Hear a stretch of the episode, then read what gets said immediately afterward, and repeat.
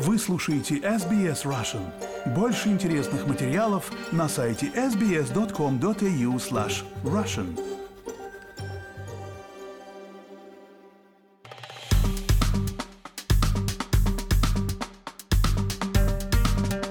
С 8 по 10 сентября в большинстве российских регионов пройдут выборы.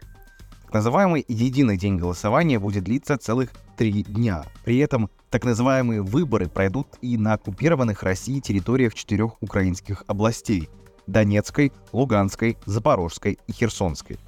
Министерство иностранных дел Украины в пятницу осудило фиктивные выборы, организуемые Россией на оккупированных украинских территориях. Я процитирую. «Фиктивные выборы, устраиваемые Россией на временно оккупированных территориях, недействительны. Они не будут иметь никаких правовых последствий и не приведут к изменению статуса украинских территорий, захваченных российской армией, говорится в сообщении. Официальный Киев призвал своих международных партнеров осудить результаты голосования и не признавать их.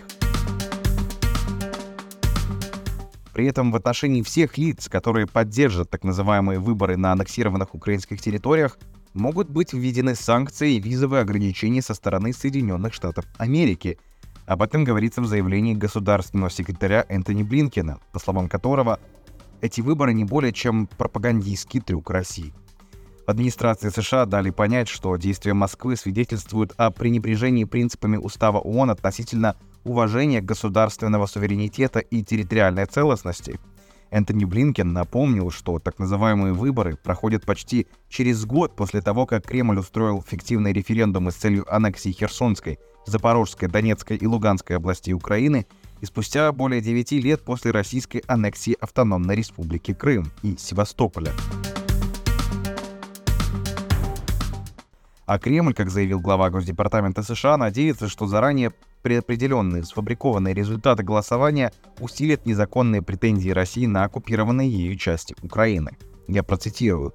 Соединенные Штаты никогда не признают претензии Российской Федерации на какую-либо суверенную территорию Украины, и мы напоминаем всем, кто может поддержать эффективные выборы, проводимые Россией в Украине, в том числе в качестве так называемых международных наблюдателей, что они могут быть также подвергнуты санкциям и визовым ограничениям. Конец цитаты. А как вы считаете, зачем России проводить выборы на оккупированных территориях Украины? Для чего? И какими будут результаты там? А своими мнениями делитесь на наших страницах в социальных сетях, в том числе и в Facebook SBS Russia, но пока оставайтесь на волнах радио SBS.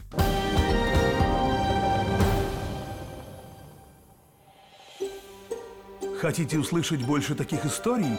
Это можно сделать через Apple Podcasts, Google Podcasts, Spotify или в любом приложении для подкастов –